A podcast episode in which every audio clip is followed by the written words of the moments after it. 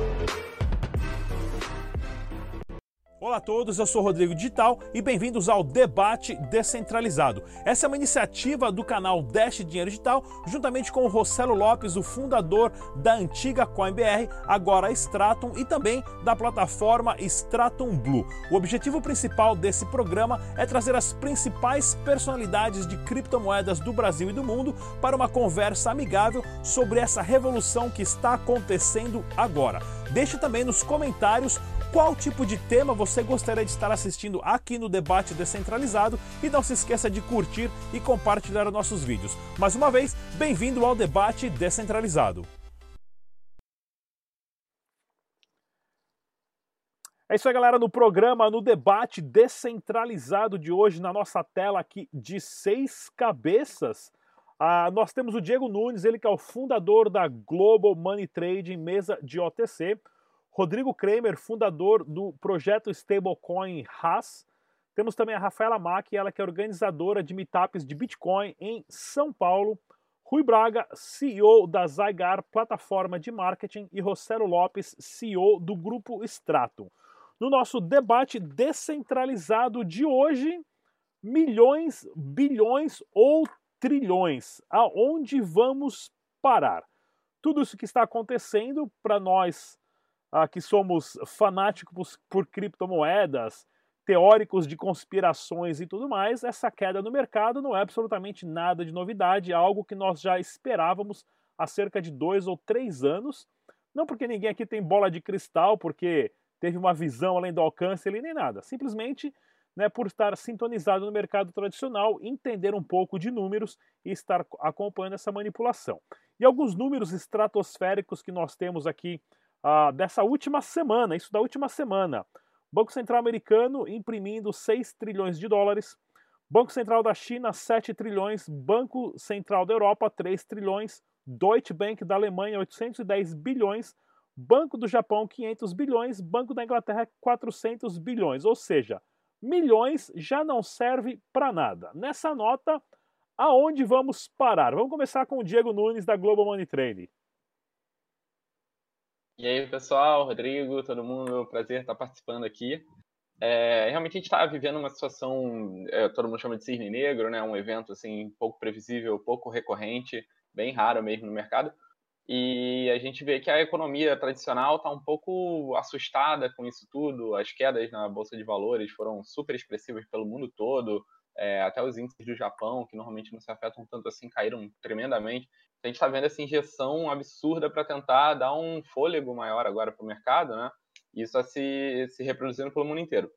Já era esperado, todo mundo fala muito sobre o quantitative easing que ia rolar, né? O que é lá, que os Estados Unidos está fazendo. Vários indicadores já estavam mostrando que a gente estava caminhando para esse cenário um pouco de recessão. E, e aí a gente teve essa injeção absurda de dinheiro agora e que é, funcionou dentro do esperado momentaneamente, né? Todas as bolsas voltaram a ter uma subida, todo mundo está feliz de novo, quem entrou aí na baixa é, se deu bem e tudo mais. É, o problema disso é a repercussão que a gente vai ter mais para frente, né? É, as questões de inflação que podem vir com isso, o, o Fed lá americano está com um número sem limite, né? Vai colocar 500 bilhões por semana, cara, na economia, é, até a situação se resolver, sei lá qual é o critério deles para se resolver. Então, realmente, a gente vai ter que ver como é que vão ser os impactos disso mais para frente mas é legal que todo mundo se prepare um pouco aí, porque pode, pode ter uma consequência muito negativa para a economia como um todo, uma crise muito forte, uma recessão muito grande, maior do que acho que a gente já passou aí há uns anos atrás. Rodrigo Kramer, do projeto Stablecoin Haas. Bom, olá, boas. É, olá, pessoal. Obrigado, Rodrigo, novamente pelo convite. Cara, eu acho que está é, tá sendo um remédio que vai sentir efeito mesmo nos próximos anos. Acho que daqui uns três anos a inflação vai vir com força. É, tá todo mundo com medo da recessão, que muita, muitos bancos vão quebrar ou até o pequeno negócio pode quebrar. Mas eu acho que a minha, minha maior preocupação é a, super, é a hiperinflação. Inflação nos próximos dois, três anos vai vir com força. É, na, na, primeira recessão de 2008, houve um salvamento de bancos, né, para tentar segurar a economia. Agora, além disso, eles estão dando dinheiro para a população. Então, isso é injeção de dinheiro direto no mercado. Um potencial de, de inflação muito grande. Acho que é um risco que os americanos estão, correndo muito grande. E, cara, é, vai passar. Eu acho que a recessão, esse ano aqui vai estar tá vai estar tá, vai tá tranquila, mas a partir dos próximos anos, 22, o medo vai ser a inflação, vai comer muito capital do, dos investidores e empreendedores. Rui Braga, CEO da Saigar. Então, é, a gente andou observando aí no dia que entrou essa grana aí do. anunciou essa injeção de dinheiro por parte do, do Trump, a, entendia-se que o mercado ia reagir positivamente, mas não foi isso que aconteceu, né? Teve queda na bolsa tanto do, de Nova York quanto do Brasil. A única coisa que subiu foi o ouro, aí o Rodrigo pode falar melhor sobre o assunto que ele acompanha isso daí. Então, acho que para a gente que trabalha com o mercado de cripto é um momento bom, que a gente foge da, da questão da centralização, né? A gente fica aí descentralizado, porque eu vejo mais para frente que a gente vai ter medidas aí protetivas que vão acabar limitando o saque, é, inviabilizando você mexer com o investimento que está no banco.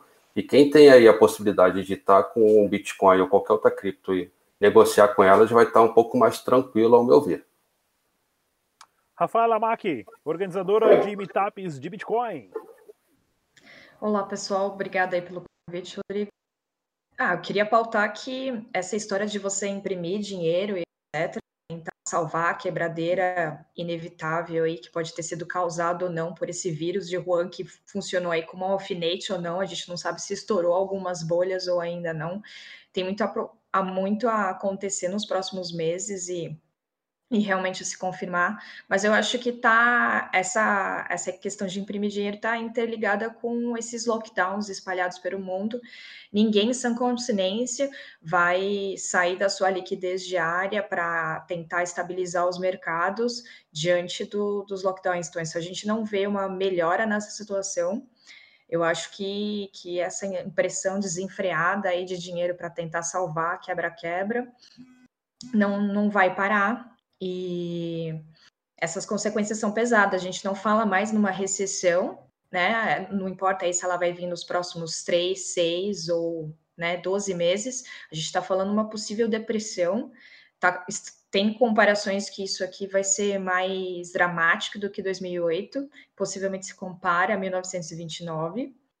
E a gente já está vendo demissões, demissões em massa, já está em alguns movimentos aí de que mais sensibilidade da, da sociedade.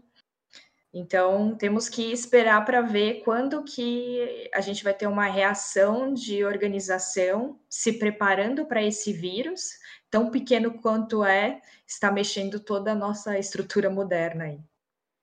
Rossello Lopes, uh, fundador do grupo Stratum. Bom, prazer estar com todos vocês aqui de novo. Uh, legal, tava, tinha me ausentado por um tempo, mas vamos lá.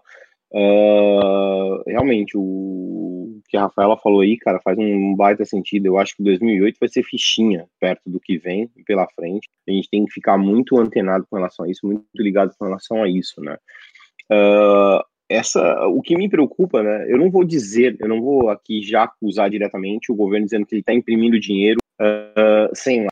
Se esse dinheiro que está sendo injetado não é dinheiro novo, e sim reserva que ele tem ali, que ele está que ele está vendendo uh, ativo que ele tinha, que ele está vendendo ouro, o que quer que seja, se ele não está gerando novo, novo dinheiro, se a impressora não está funcionando, é mais fácil controlar. Não estou dizendo que, que é que, que legal, que vai ficar tudo bem. Não, muito pelo contrário, não é isso. É mais fácil controlar quando você não está imprimindo dinheiro novo falando para quem controla a emissão de dinheiro, dizendo, olha, a gente vai receber de imposto daqui 10 anos essa quantidade, então já vou sair imprimindo que nem um louco. Então, o que me preocupa realmente é isso. Mas a gente conhece no caso aqui do Brasil, né? A gente sabe que as reservas brasileiras para esse tipo de coisa não é algo absurdo, né? Então, é, espera-se que sim, que vai imprimir dinheiro. A mesma coisa os americanos. A gente sabe que alguns governos vão imprimir sem ter lastro nenhum, sem ter nada para garantir esse dinheiro.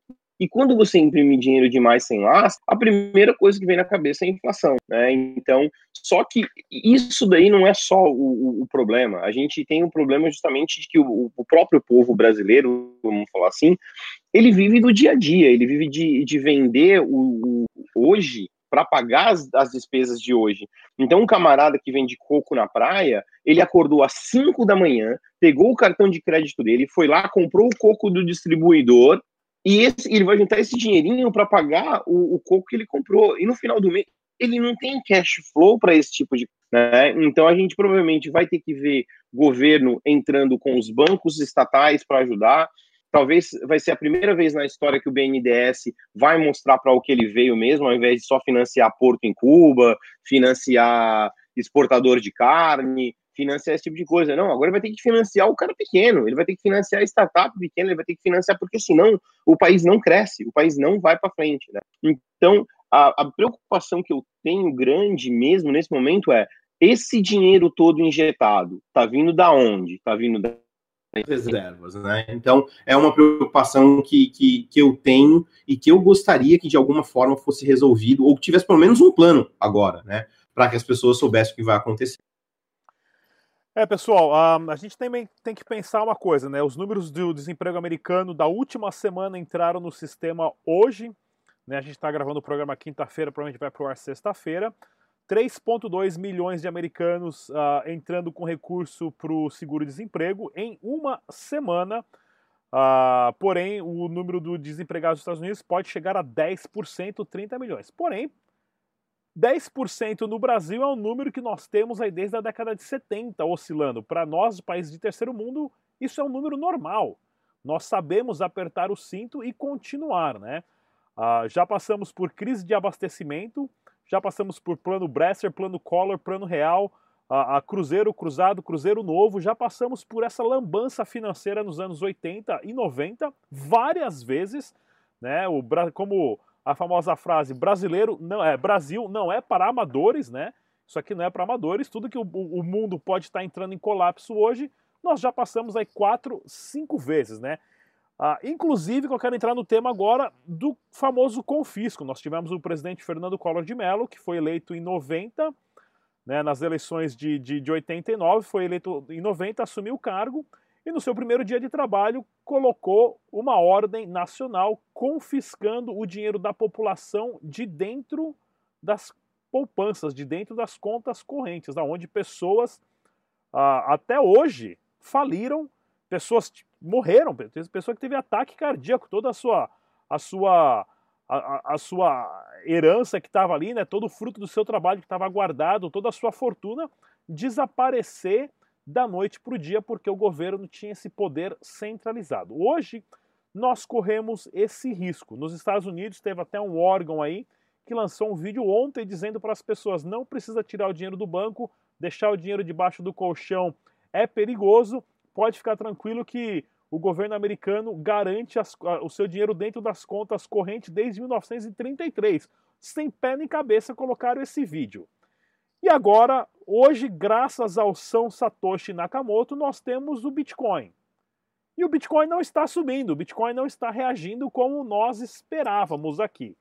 Qual seria a opção hoje né, para o brasileiro no ponto de vista de vocês, vale a pena correr o risco, tirar o dinheiro da poupança, deixar debaixo do colchão, né, para não ser confiscado, porém, existe a possibilidade do governo falar que o dinheiro é sujo e não aceitar mais dinheiro de papel também, porque nós já temos o dinheiro digital, que são os cartões de crédito, código de barra agora, aí tem o Pix e tudo mais. O que, que vocês acham que isso pode acontecer? Vamos começar com a Rafaela Mack. Olha, é, eu acho que é assustador essa questão de falar, de lançarem um vídeo, tentarem é, avisar, não fazer, né? Normalmente, quando a gente fala não faça isso, você dá muito mais atenção a isso e as pessoas correm para o outro lado. Digo também que, é, embora o Bitcoin não tenha a, acessado as expectativas, as maiores expectativas de halving, etc., ele também não, não deixa tanto a desejar. Quero dizer, tem outras outras moedas que em porcentagem estão outperforming o Bitcoin, então nós temos o Monero, nós temos o Zcash, E eu não vejo, sinceramente, com olhos amedrontados o que está acontecendo, embora tenha me preparado, né, à medida do possível, diante de toda essa questão de lockdown e, e vírus e, e, estoques dentro de casa, tem estoques de, de dinheiro também. É, é necessário também refletir que toda essa questão meio apocalíptica ela, ela sempre foi, ela, ela iniciou a partir do momento que o Imperial College lá da Inglaterra lançou um, um paper, um estudo, falando que se ninguém fizesse nada nos Estados Unidos, no Reino Unido e em outras partes do mundo, muita gente ia morrer, milhões de pessoas. E recentemente eles revisitaram o estudo e falaram que isso não é real. Então, assim, que é, os números são bem menores do que eles uma vez anunciaram. Então, talvez toda essa circunstância já veio a acalmar e a gente vem observando um movimento do mercado um pouquinho mais positivo em relação a isso. Rui Braga, da Zygar. Bom, é, sem dúvida nenhuma, se eu tiver que escolher no cenário que a gente está vivenciando hoje, em deixar meu dinheiro no banco e em converter ele em cripto, eu vou converter ele em cripto. Né? A gente já teve experiências bem trágicas aí no passado. Para quem está acompanhando aí, a gente está nos grupos aí de influenciadores, a gente já viu que hoje já teve uma já tem uma medida rolando aí do empréstimo compulsório das empresas, ou seja, eles pegaram a contramão do que foi feito no passado, mas isso de alguma maneira vai impactar negativamente, ao meu ver, pelo seguinte fato: as empresas hoje, o que elas estão fazendo? Elas estão promovendo licenças não remuneradas ou demitindo para poder manter o caixa para quando voltar e ela conseguir se colocar no mercado de novo. Então você está tirando 10% do caixa da empresa. Então é, é uma serão todas as empresas. O mercado de turismo está sendo muito prejudicado. Será que eles vão tirar também das empresas do mercado de turismo? Não sei. Mas eu transformaria em cripto. Infelizmente, é um momento que as pessoas vão ter que aprender um pouco é, a lidar com o mercado cripto. Você vai lá e acompanhar o mercado, vai ter que estudar, não tem jeito. Mas, ao meu ver, é bem mais seguro. Né? Descentralizar é sempre melhor do que você centralizar. Rodrigo Kramer, do Projeto Haas.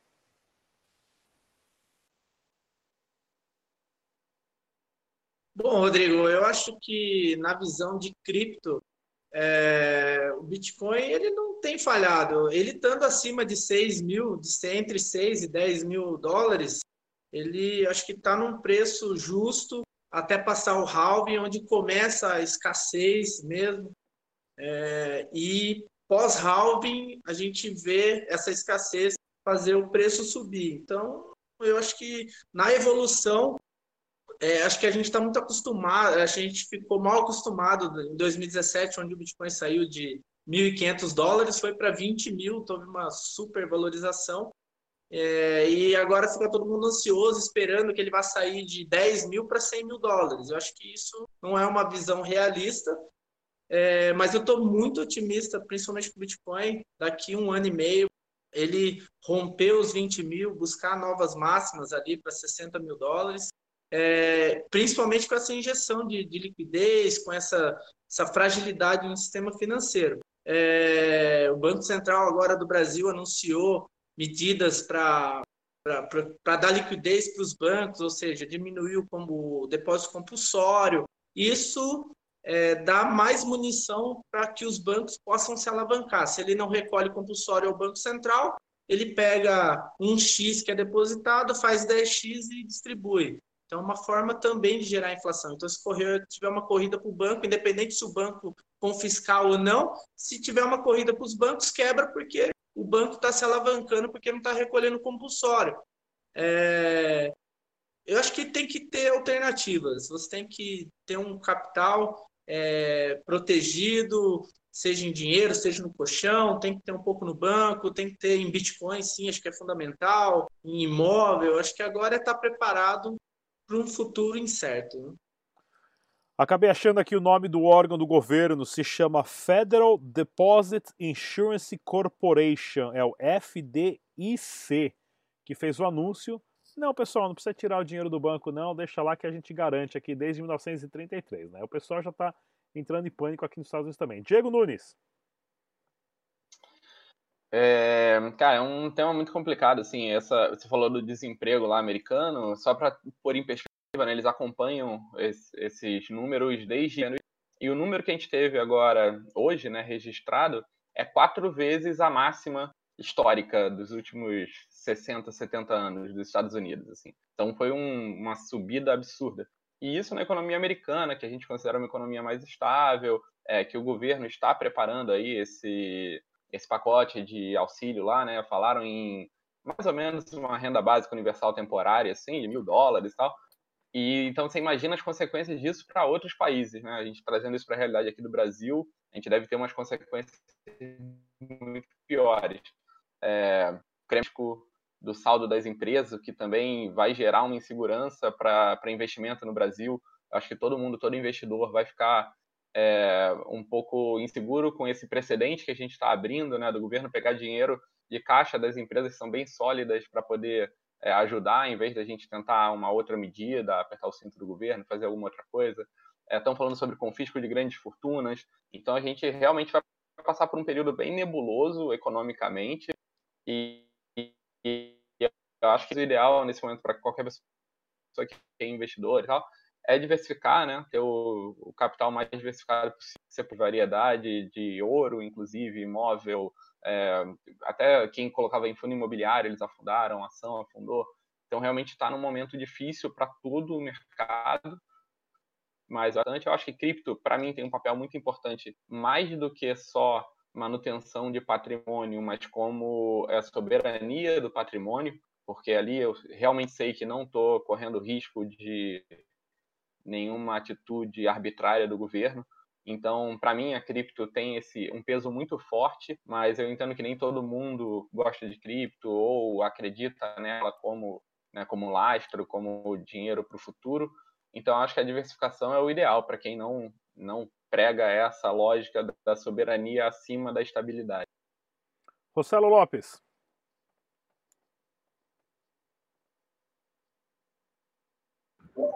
Bom, é... cara, tem uma.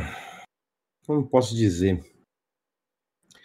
Uh, entre eu tenho dinheiro depositado correndo o risco numa mão do, de, da gente ter o dinheiro sendo preso no banco por qualquer outro motivo, e na outra mão eu tenho uma moeda que ela pode ter um preço instável, pode ter uma alta volatilidade, mas me dá mais opções de sair a qualquer momento, quando eu bem entender, para qualquer país que eu, que eu queira. Eu acho que eu fico com essa. Aqui eu conheço, aqui eu sei quem é o inimigo, aqui eu sei quem é o cara que pode tomar. E eu não tenho opção. A minha opção aqui é zero nessa daqui. A minha opção é aceitar e pronto, e a gente, e nós brasileiros já vimos isso. Até mesmo a desvalorização do nosso próprio dinheiro, a gente também corre esse risco. Agora eu tenho uma outra moeda, que é o Bitcoin ou que é o Ethereum, e que me dá outras possibilidades, ou que seja até mesmo uma stablecoin, que seja RAS, que eu tenho mais possibilidades do que a shit, do que o shit money, do que a shitcoin que está lá no banco. Então, quando eu analiso qual delas eu aposto, eu prefiro o Bitcoin. Eu prefiro apostar nessa que é, é, é menos, que ela é volátil, que ela tem isso, que o próprio governo brasileiro pode dizer Bitcoin no país, diante da situação econômica agora, não aceitamos mais. Mas vai ter uma empresa lá na Suíça que vai aceitar e que vai trabalhar e que vai poder então, uh, numa bandeira qualquer, que vai poder converter e você vai poder usar aqui no Brasil. E se mesmo assim isso não for possível, vai ter um país no planeta que vai aceitar. E talvez seja o vizinho no Paraguai, ou talvez seja qualquer outro lugar. Então, a chance e as oportunidades que eu tenho, as saídas que eu tenho, ela é maior, ela me dá uma tranquilidade melhor. E numa situação agora de estar tá em promoção, a promoção foi muito pior antes, né? Então, 4 mil e poucos, eu cheguei a comprar em 4.800 uh, ah, dólares. uh, vai, pode voltar a cair? Pode. Eu tenho que ficar atento a isso. No momento ideal para eu.